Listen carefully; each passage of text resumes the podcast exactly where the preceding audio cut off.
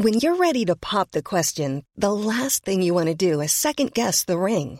At Bluenile.com, you can design a one-of-a-kind ring with the ease and convenience of shopping online. Choose your diamond and setting. When you find the one, you'll get it delivered right to your door. Go to Bluenile.com and use promo code LISTEN to get $50 off your purchase of $500 or more. That's code LISTEN at Bluenile.com for $50 off your purchase.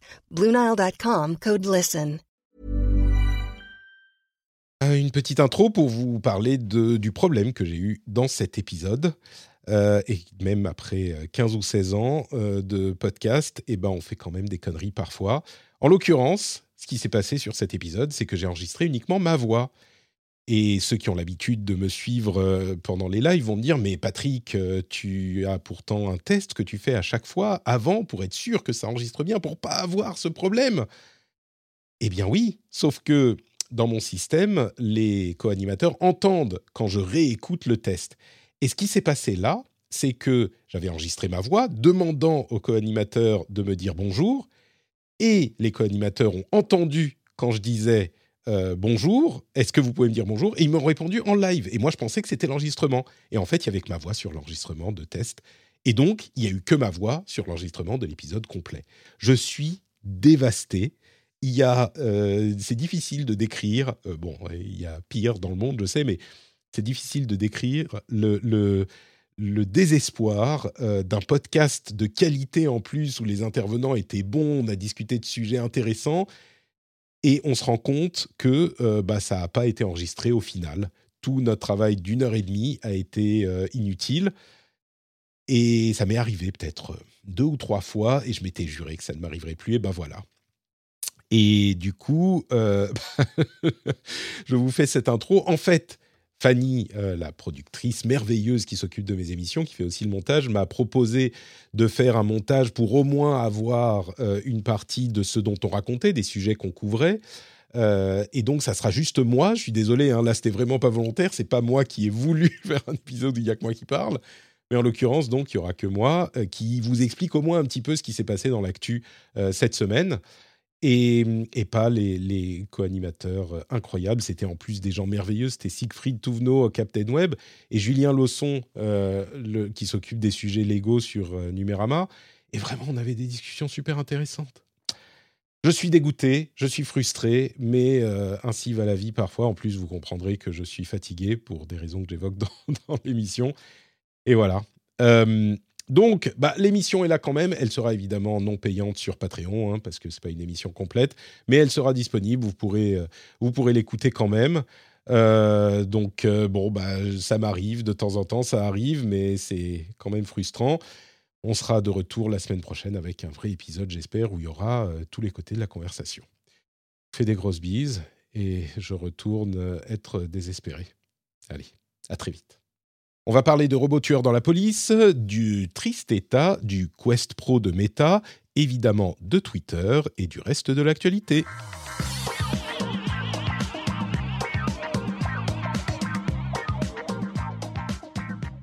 Je dis le reste de l'actualité, j'entends le reste de l'actualité tech. hein. En même temps, le rendez-vous tech, c'est le titre du podcast.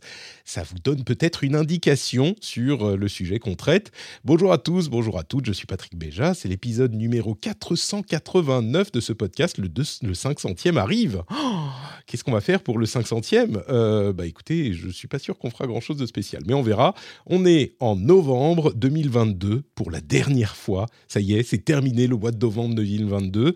Et euh, je suis très heureux de vous revoir, de vous réentendre, ou plutôt euh, que vous me réentendiez. Et je remercie les patriotes qui ont contribué à cette émission.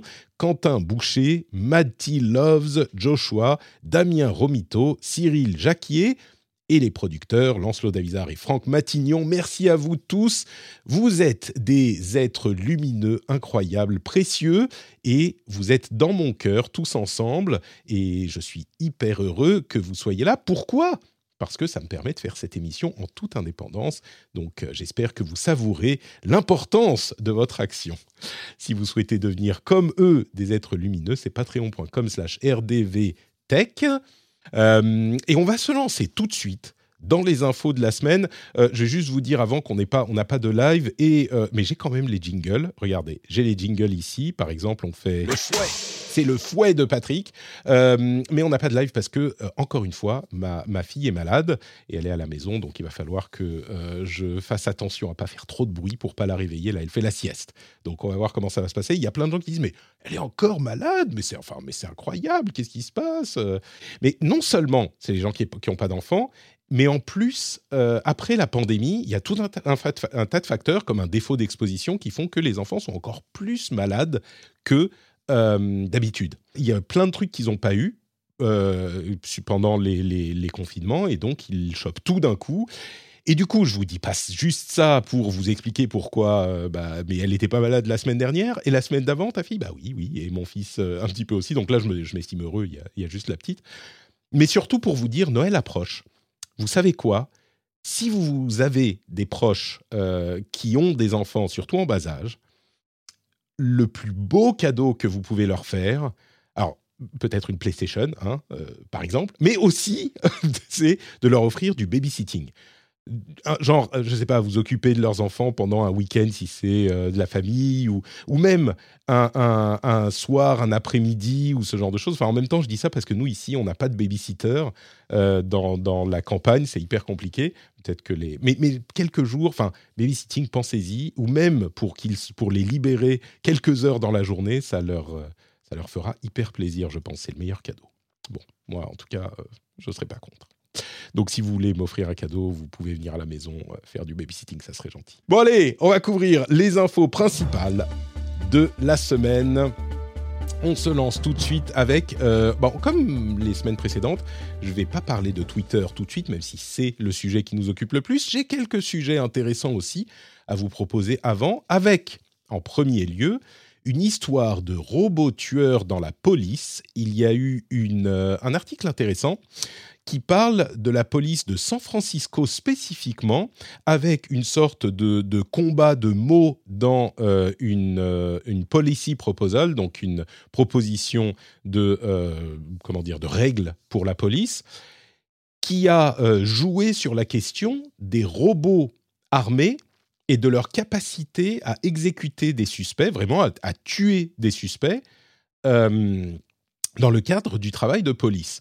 Et c'est hyper intéressant parce que je pense que la plupart des gens, quand on leur parle de ce genre d'idées, genre des robots, bon en l'occurrence c'est des, sortes de petits véhicules euh, avec des bras articulés, hein, c'est pas non plus euh, Terminator, mais je pense que c'est Terminator ou Robocop qu'on imagine. Quand je dis un robot, c'est en fait une sorte de... Oui, c'est un robot télécommandé, il n'y a en aucun cas une sorte d'intelligence artificielle qui prend la décision, on est d'accord. En fait, le texte a été remanié et au, gré des remaniements, la question s'est posée plus précisément, parce que bon, je vous passe les détails du texte lui-même, mais mais, au final, non, ça a été refusé. Les, règles, il n'y a pas de loi sur le sujet spécifiquement, mais les règles étaient floues. Et ce qui s'est passé dans euh, la proposition à San Francisco, c'était que au fur et à mesure de l'affinement euh, du texte, ils ont été amenés à devoir euh, préciser exactement ce qui était possible ou pas. Et donc le flou devait être levé. Et je crois que on a tendance à imaginer, surtout aux États-Unis, où la question de la militarisation de la police est, hyper euh, importante, euh, c'est-à-dire que aux, États-Unis, c'est un débat de société et c'est vrai que la police est particulièrement armée, militarisée. On imagine quand on se dit des robots euh, policiers, on va imaginer ce que ça pourrait donner dans des cas comme, enfin, je sais pas, celui de George Floyd ou d'autres scandales où des, des, gens innocents ont été ont été littéralement assassinés par la police pour différentes raisons. Et dans la, dans la, alors évidemment, ça pourrait être un débordement euh, complètement, euh, comment dire, je vais pas dire probable, mais enfin imaginable, et ça, ça, ça nous inquiète. Mais c'est vrai aussi que les robots dont on parle, c'est des robots, euh, genre des robots des mineurs, ce genre de choses. Et il y a des cas, on pense par exemple aux tueurs, tueurs en série, enfin pas, pas tueurs en série, pardon, tueries de masse, ou euh, des gens qui sont euh, avec des fusils de sniper ou des grosses armes euh, cachées dans des, dans des immeubles un peu plus loin, bon, ce genre de choses. Là, ça pourrait effectivement se justifier. Moi, c'est l'une des raisons pour lesquelles je voulais en parler, c'est que ma première réaction, ça a été exactement Robocop.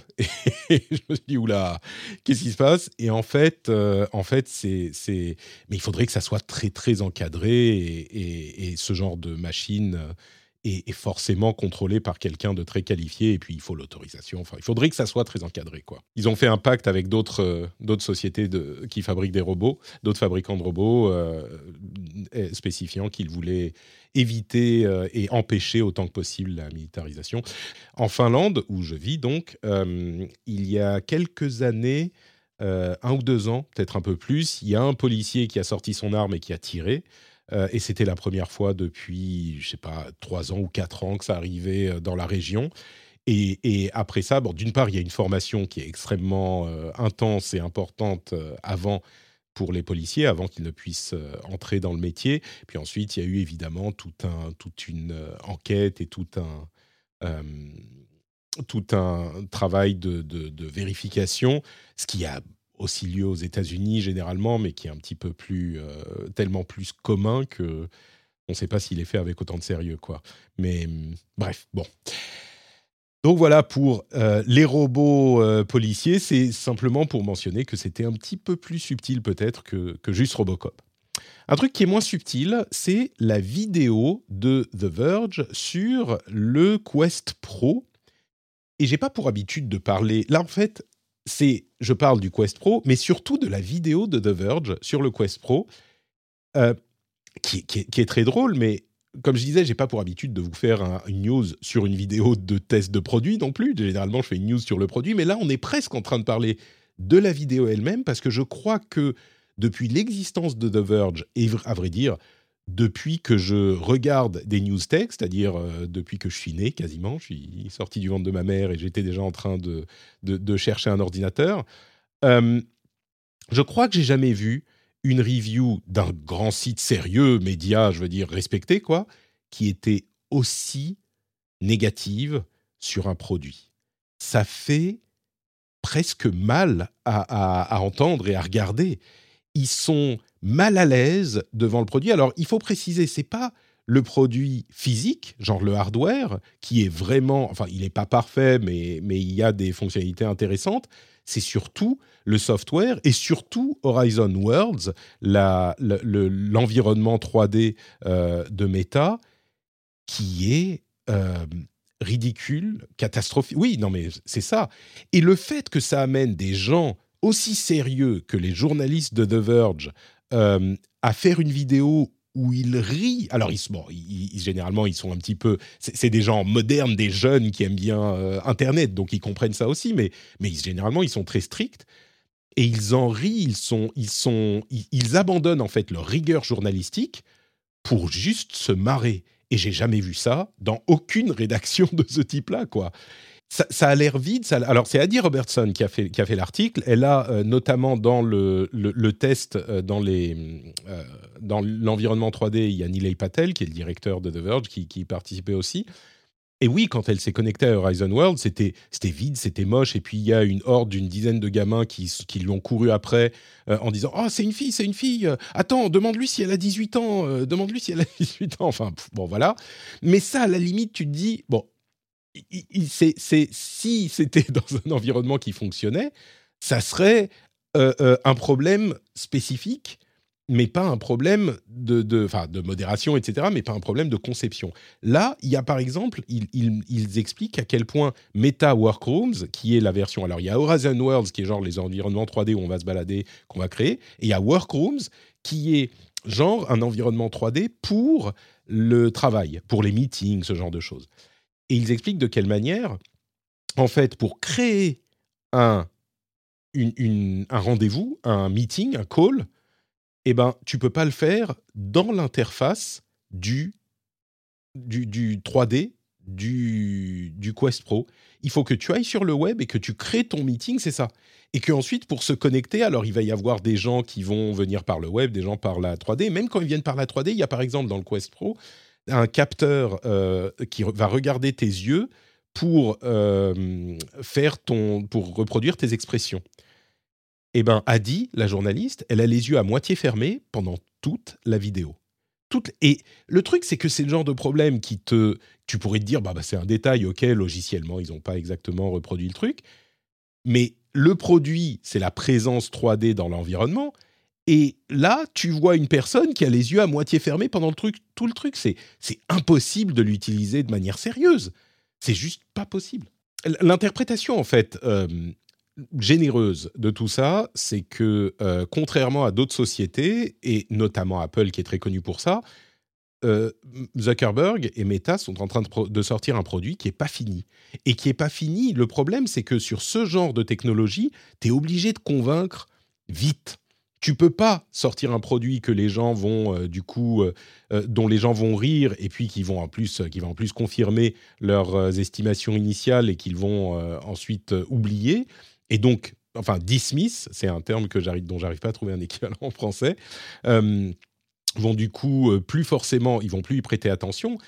Ils auraient dû, à la limite, tu dépenses 10 milliards, 20 milliards, 30 milliards, autant que tu veux, mais attends avant de sortir ton truc.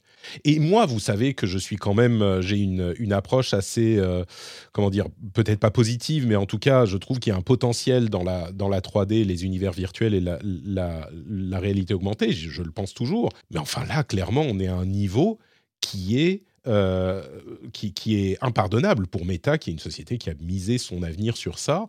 C'est ça le problème, c'est que ils ont fait des promesses sur des, des, ambitions euh, intéressantes, et là, ce qu'ils livrent, et non seulement ne, ne réalisent pas ces promesses, et ça, à la limite, on pourrait se dire, ok, c'est, ils n'ont pas réussi à aller aussi loin. Mais le vrai problème, c'est que c'est des logiciels qui sont cassé, et pas cassé au sens c'est buggé, mais c'est pas fini. Le truc, il n'est pas fini, il est euh, au niveau euh, utilisabilité, usability, interface, enfin c'est mal pensé. Et c'est pour ça que je fais le parallèle avec Apple, parce que Apple, ils travaillent leur truc pendant des années et des années et des années, il y a des rumeurs, et ils le sortent quand c'est à peu près utilisable au moins. Alors oui, il faut bien tenir le téléphone et il faut euh, faire des, clics bizarres ici ou là, mais au final, ça fonctionne euh, plus ou moins. Ou au moins, il y a des parties qui fonctionnent très bien et puis des trucs qui sont frustrants. Mais le, point euh, fort du produit, on le comprend. Là, le point fort du produit est cassé.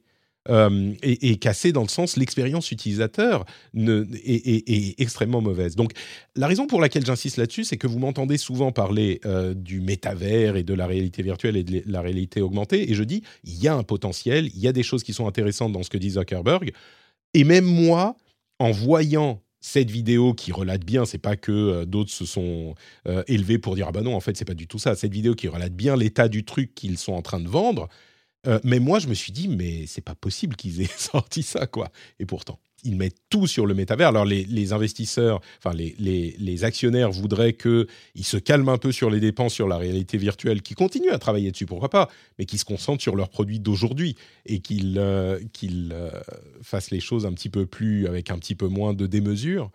Mais, et je pense pas qu'ils peuvent arrêter. Et puis surtout, encore une fois, le potentiel est encore là je pense que tout va se reposer maintenant sur ce que va faire Apple s'ils le font en début d'année prochaine.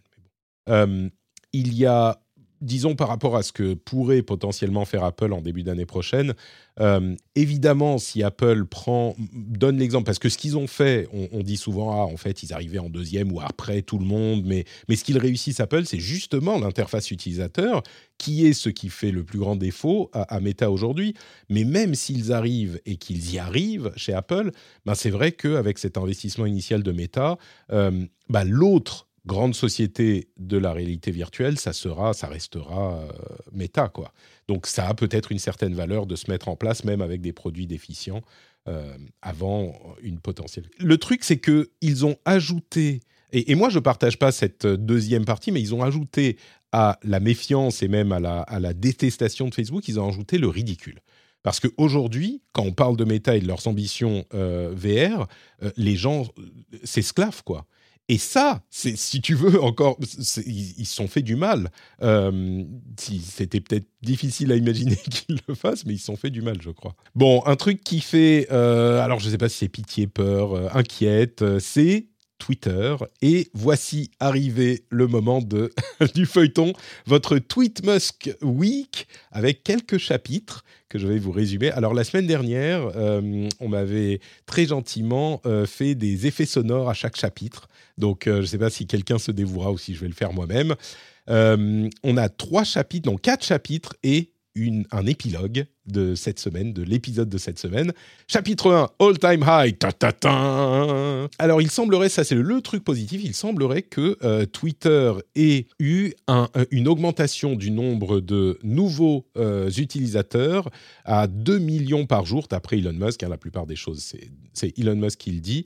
Euh, et, donc, euh, là, au moins, il y a des gens qui viennent regarder ce qui se passe sur Twitter. Il semblerait que la publicité, comme on dit, il n'y a pas de mauvaise publicité. Eh bien, il semblerait que ça euh, se, confirme. Et euh, Elon Musk dit qu'il voudra bientôt commencer recommencer les vérifications par paiement, hein, avec plusieurs types de checkmarks différentes, bleu pour les gens normaux, or pour les euh, sociétés et gris pour les gouvernements. Donc, il se range un petit peu du côté du fait qu'il faut euh, avoir des vérifications pour euh, les, différentes entités qui utilisent Twitter. Chapitre 2, l'amnistie générale. Ta, ta, ta. Alors, encore un sondage sur Twitter où il a demandé à, à ses hordes de fans est-ce que vous pensez qu'il faudrait faire une amnistie générale de tous les comptes bannis sauf pour ceux qui ont euh, enfreint la loi ou qui ont fait un spam euh, euh, manifeste. Et évidemment, les gens ont dit oui. Donc ça veut dire que dès cette semaine, Twitter est en train de commencer à réactiver les comptes de toutes les personnes, euh, il y en a environ plus de 60 000, euh, qui ont plus de 10 000 followers, euh, qui avaient été bannis, et elles sont toutes en train d'être réactivées. Évidemment, je suis sûr qu'il y a dans l'eau des personnes qui ont été bannies pour des raisons peut-être discutables. Je pense qu'il y a aussi beaucoup de personnes qui ont été bannies pour des raisons pas hyper discutables. Et eh bien, elles reviennent toutes sur Twitter. Pendant ce temps, on a euh, une analyse des 140 000 comptes qui, payent pour Twitter Blue pendant le court moment où c'était euh, disponible, euh, il y a deux semaines. Il y a une grosse partie d'influenceurs de l'extrême droite euh, qui ont environ 500 followers, donc euh, c'est pas c'est pas des, gros euh, influenceurs, mais des micro-influenceurs. Enfin, non, pardon, pardon il y a beaucoup d'influenceurs et la moyenne des gens qui ont payé ont 560 followers. Il y a d'autres types euh, d'utilisateurs, mais il y a beaucoup de ça. Et un autre truc à noter, et bon, il y a des gens qui vont encore se plaindre que je parle de politique, mais vu ce qui vient après, c'est obligatoire. Euh, une remarque intéressante sur la manière dont Elon Musk interagit avec son compte, avec les utilisateurs, c'est assez incroyable. Euh, les interactions de Musk sont devenues un festival d'interactions avec des euh, trolls d'extrême de, droite, euh, souvent des gens antisémites, antisémites ou, racistes, qui se valident des théories du complot, entre eux. Enfin, vraiment, on est dans. Si on va voir euh, les réponses de Musk, qui sont sur son compte, hein, c'est devenu une interaction constante avec les gens d'extrême droite. Et un exemple qu'on peut donner, il y, a un truc qui est préoccupant, je trouve, c'est que quand il a déclaré qu'il voterait pour Ron DeSantis en 2024, euh, Ron DeSantis, c'est un petit peu le, euh, le type qui est un tout petit peu plus raisonnable que, que, Donald Trump, qui est le favori pour le Parti républicain. Si, entre Trump et lui, on va dire, le, le, le, le truc va se jouer.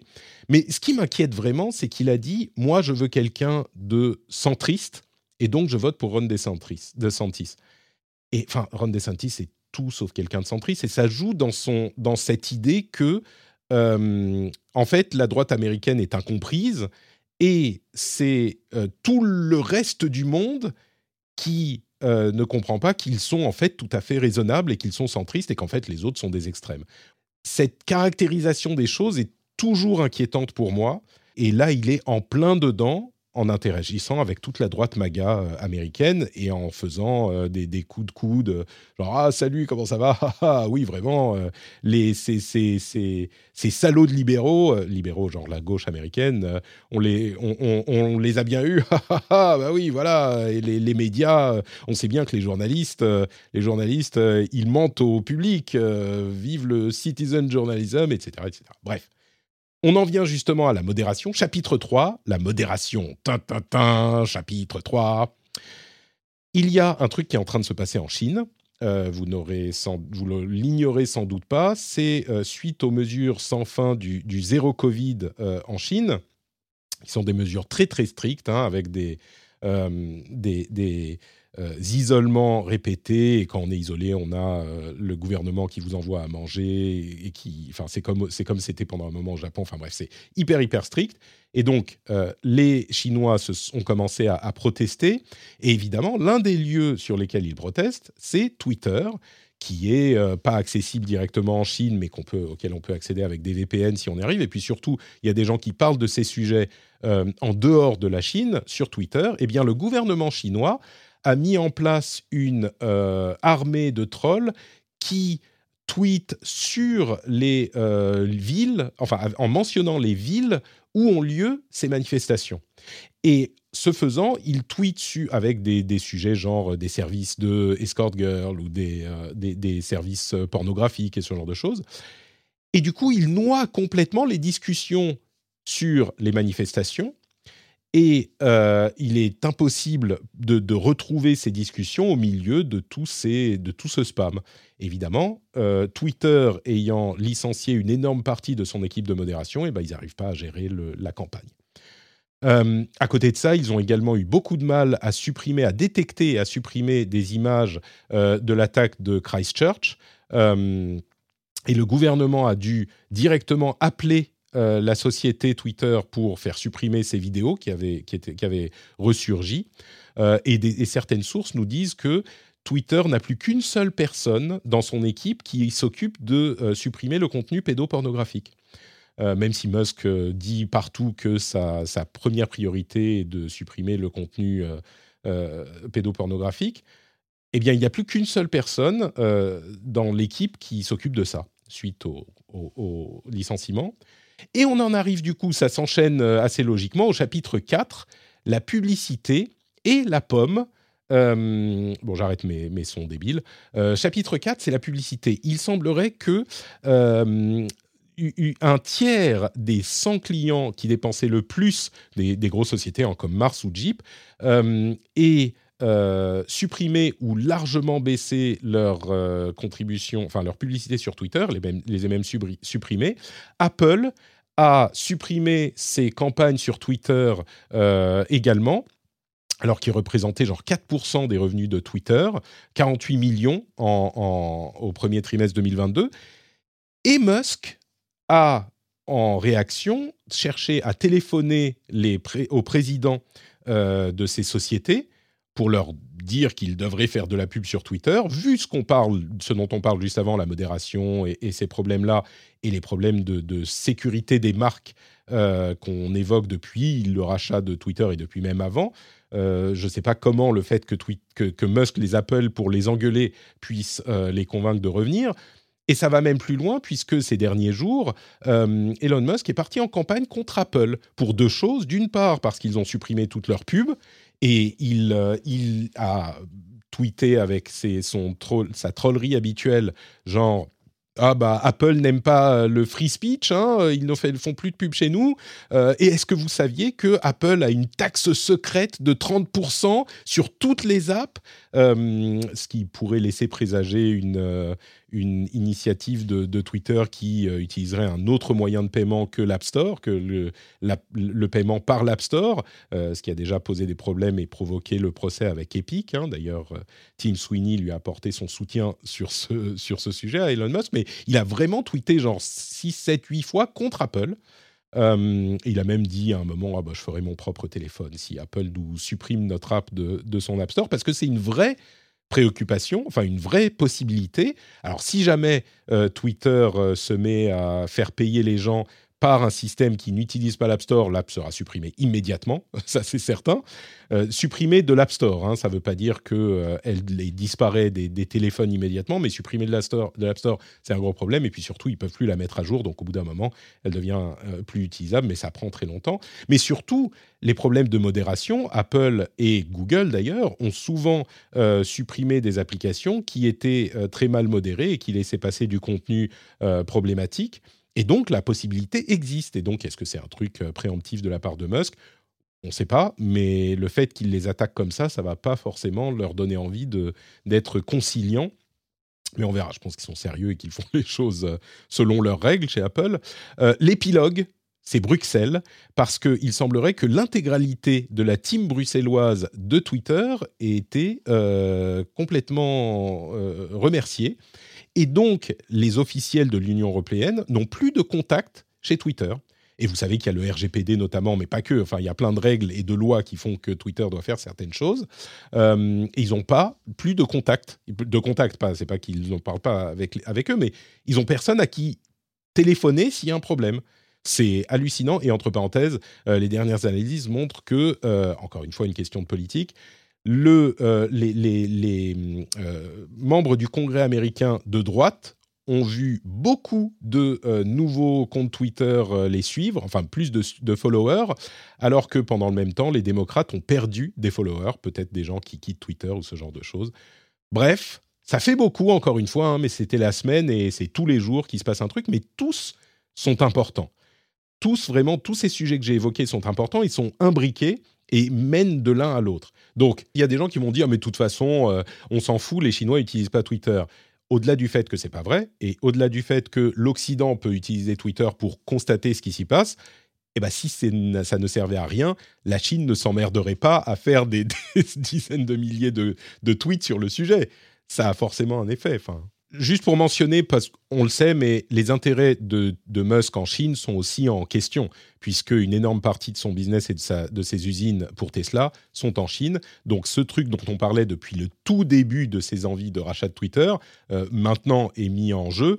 Comment est-ce qu'il va réagir à ça? Alors, je ne crois pas qu'il en ait parlé. Entre parenthèses, pour toutes ces, euh, ces proclamations de neutralité, il parle quand même beaucoup euh, avec la droite en condamnant la gauche. Il fait pas beaucoup le contraire. Et en l'occurrence, je crois pas qu'il ait parlé beaucoup de, cette histoire de, euh, d'événements en Chine.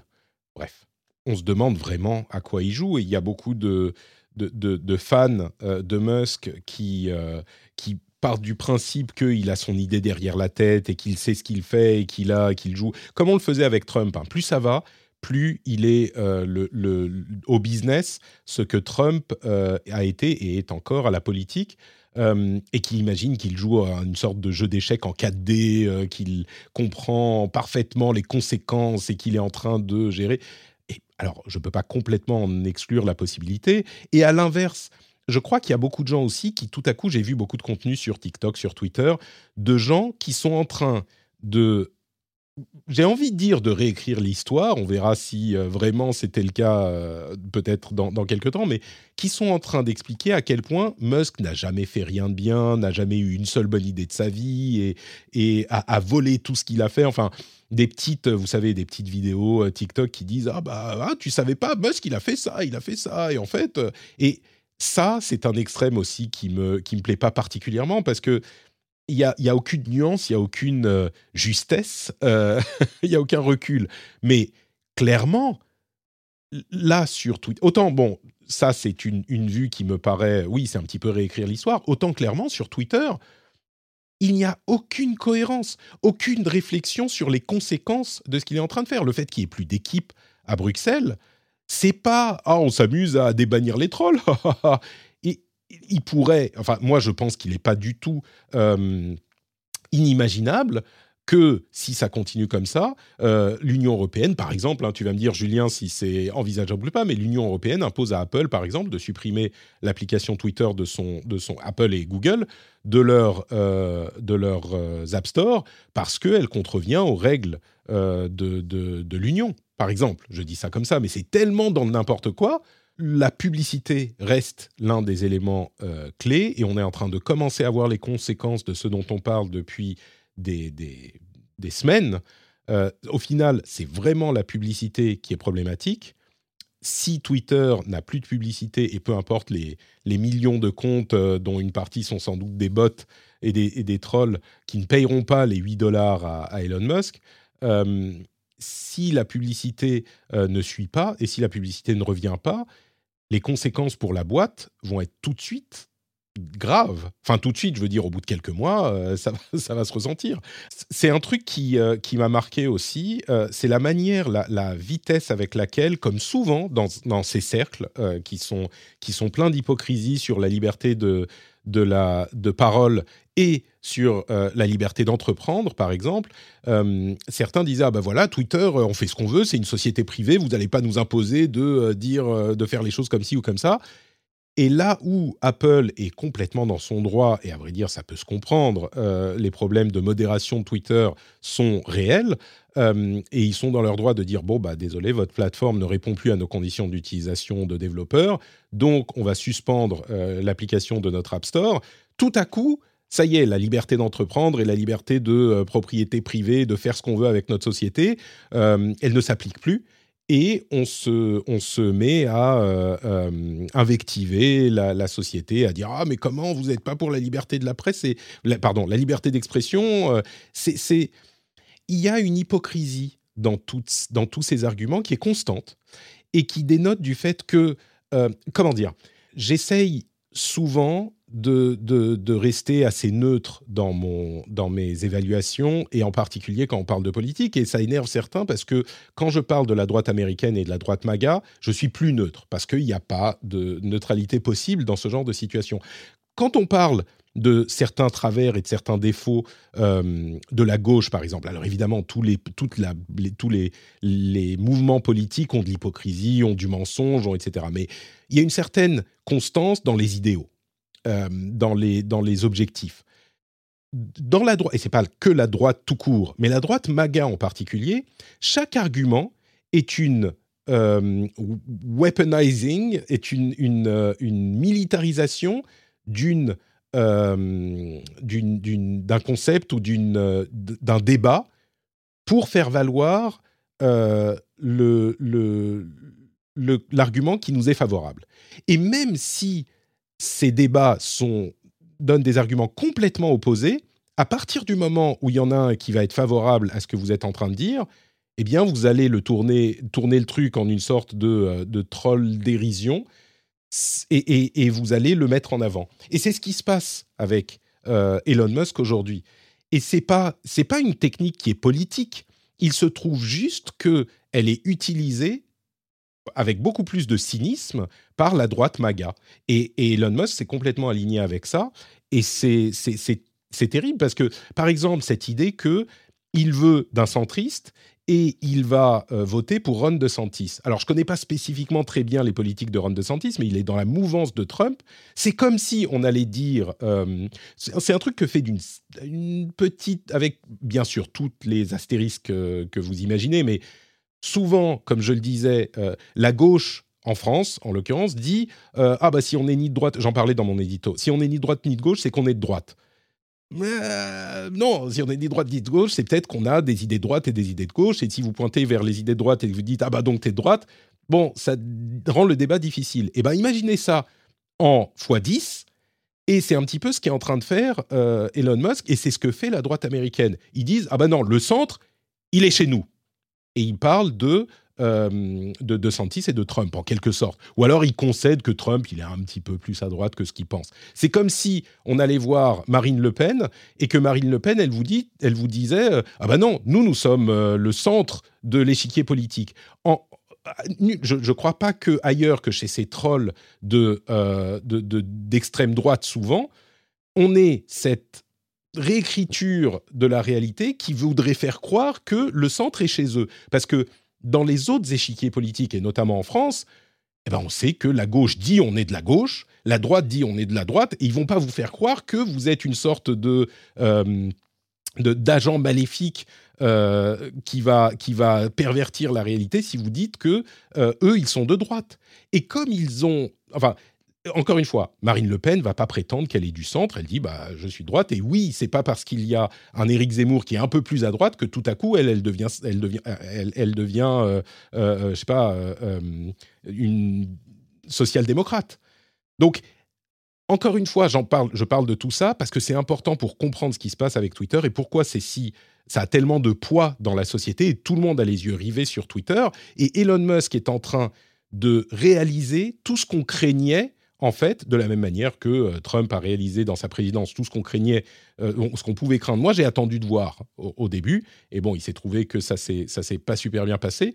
Et Musk, eh ben, il est en train de réaliser tout ce qu'on craignait. Il est en train de tirer euh, tout, de, supprimer la modération, de tirer tout son réseau vers la droite, de redonner la parole à ceux qui avaient l'avaient perdu pour des raisons peut-être parfois injustifiées, mais souvent justifiées. Enfin, c'est un bordel, quoi. Je crois qu'il y a une voie là-dessus, sur ce point spécifique, c'est son Twitter Blue. C'est le fait que pour avoir euh, un Twitter qui soit pas un océan de spam, eh ben, ça soit, euh, il faille payer ces 8 dollars. Et je pense qu'il peut y avoir cette couche du réseau qui existe en payant 8 dollars. Pourquoi pas hein? L'idée n'est pas euh, intrinsèquement mauvaise. Eh ben, c'est ça le problème, c'est le problème de la pub. Le vrai problème, et c'est ce que je dis depuis le début, c'est le problème de la pub. La pub, c'est 90% des revenus de Twitter. Et dans un réseau comme ça, où il y a un sous-réseau euh, chaotique et un sur-réseau où les gens payent 8 dollars, parce que les 8 dollars, ça ne va pas ramener assez pour faire euh, survivre Twitter, euh, bah, la pub ne reste pas, ou pas au niveau qu'elle qu'elle avait avant. Donc peut-être que, enfin, je ne sais pas, tweet, je vois pas comment il en sort gagnant. Je ne vois pas. Bon, bah écoutez, on verra ce que ça donne dans les semaines et les mois à venir. Si vous êtes encore là, euh, peut-être que vous apprécierez ce message euh, Patreon où je vous encourage à soutenir le rendez-vous tech sur Patreon, patreon.com slash rdvtech. Vous connaissez. Si vous appréciez l'émission, si, et, je sais que certains, ça leur hérisse le, les, poils euh, quand je parle comme je l'ai fait aujourd'hui, mais je me dois de vous expliquer les choses telles qu'elles sont, quoi. et si vous faites partie des gens dont ça n'hérisse pas le poil, n'hésitez pas à soutenir les créateurs que vous appréciez, patreon.com slash rdvtech, que je me trompe pas, rdvtech, c'est bien de ça dont on parle.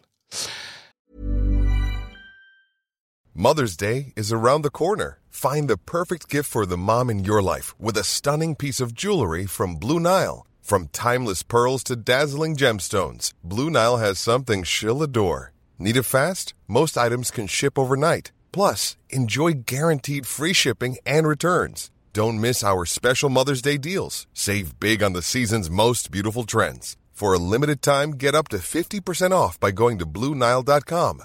That's Bluenile.com. Hiring for your small business? If you're not looking for professionals on LinkedIn, you're looking in the wrong place. That's like looking for your car keys in a fish tank.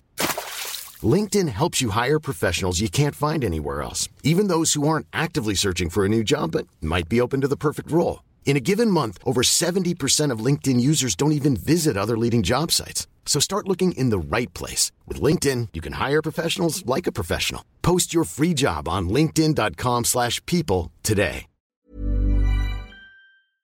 Euh, eh bien, on va passer à la suite. Quelques sujets pour conclure avec le reste de l'actu. Le reste de l'actu, euh, le premier sujet dont je voudrais vous parler, c'est euh, le rachat de Activision Blizzard par, par, Microsoft. Il y a des rumeurs selon lesquelles la FTC, Federal Trade Commission, qui est l'autorité anti, euh, on va dire, de régulation des marchés aux États-Unis, ah, enfin pas des marchés, mais de, du trade, comment on dit trade, de la concurrence, voilà, pourrait lancer dès le mois prochain un euh, procès pour bloquer le rachat de euh, Activision Blizzard par Microsoft. Alors on en a parlé ici un petit peu, on en parlera plus longtemps dans euh, le rendez-vous le rendez-vous jeu. Mais là, ça serait, ça serait très compliqué pour Microsoft il, semblerait qu'il veuille euh, faire une proposition à, l'autorité européenne pour dire donc on, file le jeu à Sony pendant 10 ans. On parle de Call of Duty spécifiquement et donc ça, réglerait le problème. C'est possible et ça leur donnerait des armes pour euh, se battre contre la FTC ensuite. Mais est-ce que je vais pas pleurer pour Microsoft, mais j'ai l'impression qu'ils sont un petit peu les victimes de trop de laisser faire sur les GAFAM pendant les, les 20 dernières années et maintenant que les administrations se réveillent, c'est sur eux que ça tombe, alors que c'est peut-être les moins critiquables. Enfin, il y a quand même euh, Facebook, euh, Google, Amazon derrière, même Apple dans une certaine mesure. Et Microsoft, les pauvres, ils sont pas vraiment. Là, j'ai l'impression qu'on veut un peu faire un exemple. Bon, après, on sait ce que je pense de euh, la position de Microsoft, même après tout ça dans le marché du jeu vidéo, qui resterait troisième. Donc, je trouve que ça tombe sur eux, alors que bon, encore une fois, je ne vais pas dire les pauvres, Microsoft, ça va, mais, mais oui, clairement, ça, indique euh, une volonté des autorités de plus laisser passer les choses qu'ils ont laissé passer. Je sais que l'un des grands regrets euh, de certains Américains, c'est le fait d'avoir laissé Facebook racheter Instagram, par exemple. Un milliard à l'époque, et WhatsApp, c'était combien? 20 milliards qu'ils l'ont racheté? Et aujourd'hui, c'est... Et, et, ces deux plateformes sont dominantes, quoi. Euh, vous vous souvenez, on en parlait depuis longtemps, le fait que euh, les États-Unis aient mené une guerre euh, à la fois diplomatique, politique, économique contre Huawei spécifiquement. Eh bien, cette guerre a des conséquences, y compris en Europe. Euh, Huawei est en train peu à peu, de là que c'était une société absolument dominante sur certains segments euh, chez nous également, eh bien ils sont un petit peu en train de se retirer, pas complètement, mais en train de se retirer de différents pays euh, européens. Ils veulent se concentrer sur le marché local. on pourrait dire que c'est uniquement les attaques de l'administration Trump notamment à, l'époque et qui ont été continuées hein, par, par Biden. C'est pas que ça, ça joue évidemment, euh, mais il y a aussi des problèmes dus à la pandémie euh, et, qui a entravé leurs efforts de lobbying. C'est très intéressant cet article.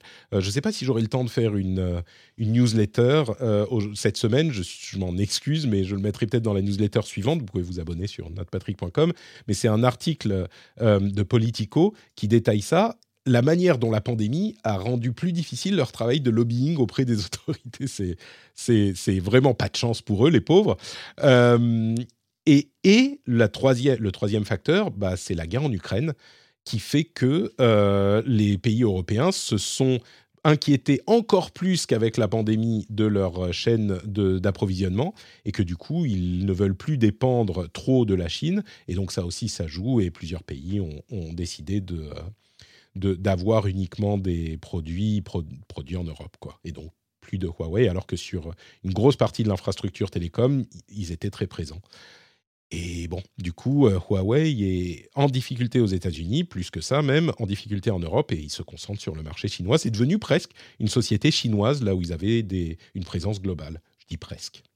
Écoutez, notre, le, sauveteur euh, de notre quotidien sera peut-être Amazon grâce à, euh, je vous avoue que le lien est un peu ténu, euh, grâce à leurs films qui vont sortir au cinéma. Ils auraient des, des, plans pour dépenser un milliard de dollars par an pour des films qui vont sortir au cinéma.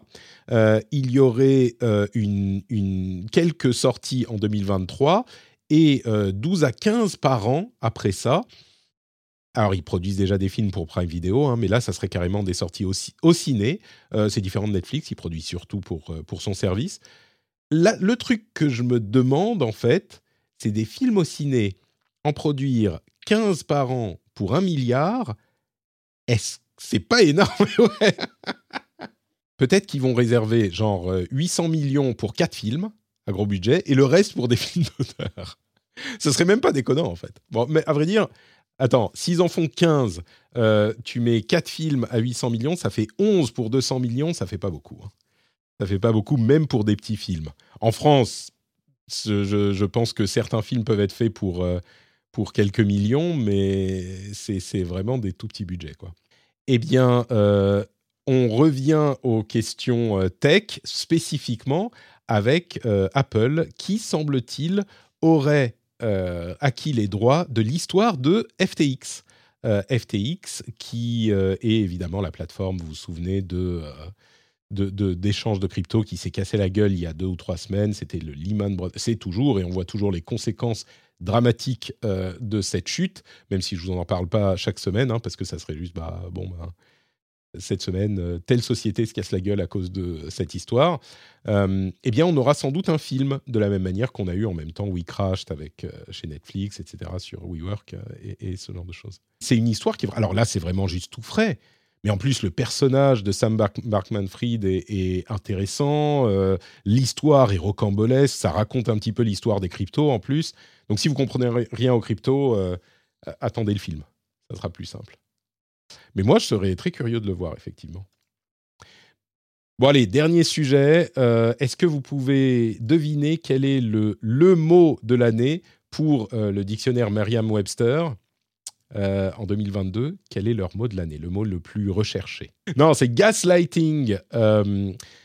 c'est un peu ce que essayé d'expliquer dans le concept en parlant de Twitter tout à l'heure. Gaslighting, pour ceux qui ne savent pas, c'est euh, le fait de, euh, de, de, comment dire, c'est-à-dire de, euh, de, de, de, rentrer dans une discussion en donnant des arguments volontairement faux, exagérés, trompeurs, voilà, extrêmement trompeurs, pour euh, simplement faire euh, sombrer la discussion dans le chaos. Et c'est quelque chose que, qui se passe beaucoup euh, dans les discussions autour de, de, Twitter. Et c'est une stratégie clairement du, en particulier, je pense que tous les partis politiques en, en l'utilisent, mais particulièrement la droite MAGA le fait, le fait beaucoup. c'est marrant parce qu'il y a quelqu'un, je disais, ah bah Twitter, ça va être le bordel, ça va être toxique, et je comprends que les, les publicitaires ne veulent plus y mettre les pieds, enfin s'ils décident de retirer. Il y a quelqu'un qui m'a répondu en me disant Ah, mais tu trouves que c'était pas toxique avant Twitter? Et c'est exact, enfin, c'était pas, volontaire en l'occurrence, mais c'est exactement ce genre de choses. Bien sûr qu'il y avait de la toxicité sur Twitter, mais c'est pas la question. Euh, S'il y avait de la toxicité avant et que maintenant il y a plus de modération, beaucoup moins de modération et des facteurs qui font qu'elle euh, augmente, bah, ça va encore de fait plus pousser les euh, publicitaires à, se retirer. Et en plus, personne de bonne foi n'aurait compris mon argument en disant ah ben s'il y a de la toxicité, les annonceurs vont partir. Personne de bonne foi n'aurait pensé que je disais qu'il n'y avait pas de toxicité avant sur Twitter. Donc c'est ce genre de, manipulation et de, terrain de pensée. Quoi. Euh, et pourtant, ce n'est pas un terme qui est nouveau, hein, mais je ne sais pas pourquoi cette année spécifiquement, euh, l'augmentation est de 1740% par rapport à l'année dernière. C'est ça qui est bizarre, c'est qu'il n'y a pas une raison sur laquelle on peut pointer. Euh, ce qu'il disait dans, l'article, je ne sais pas, mais il disait l'augmentation a été quotidienne. Chaque jour, euh, il y a eu des, gens qui, cherchaient ce mot spécifiquement. Et pourtant, j'ai pas l'impression. Alors oui, il y a eu des, questions problématiques cette année aussi, mais j'ai pas l'impression que ça soit plus que l'année précédente ou celle d'avant encore.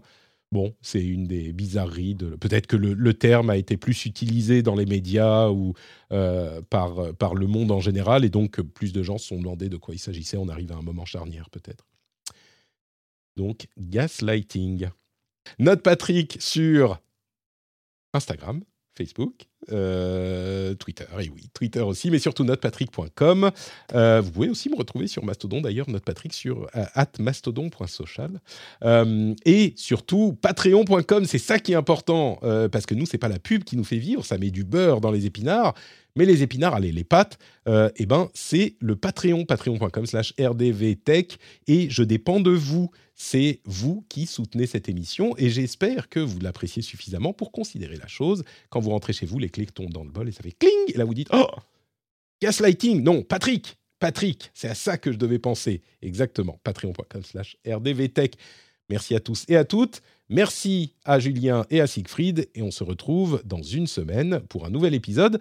J'espère cette fois-ci en live sur Twitch si mes enfants ne sont pas encore malades une fois. Ah. Bonne semaine à tous. Ciao, ciao. Euh, j'ai oublié de faire le générique, donc on va le faire maintenant. Bonne semaine à tous.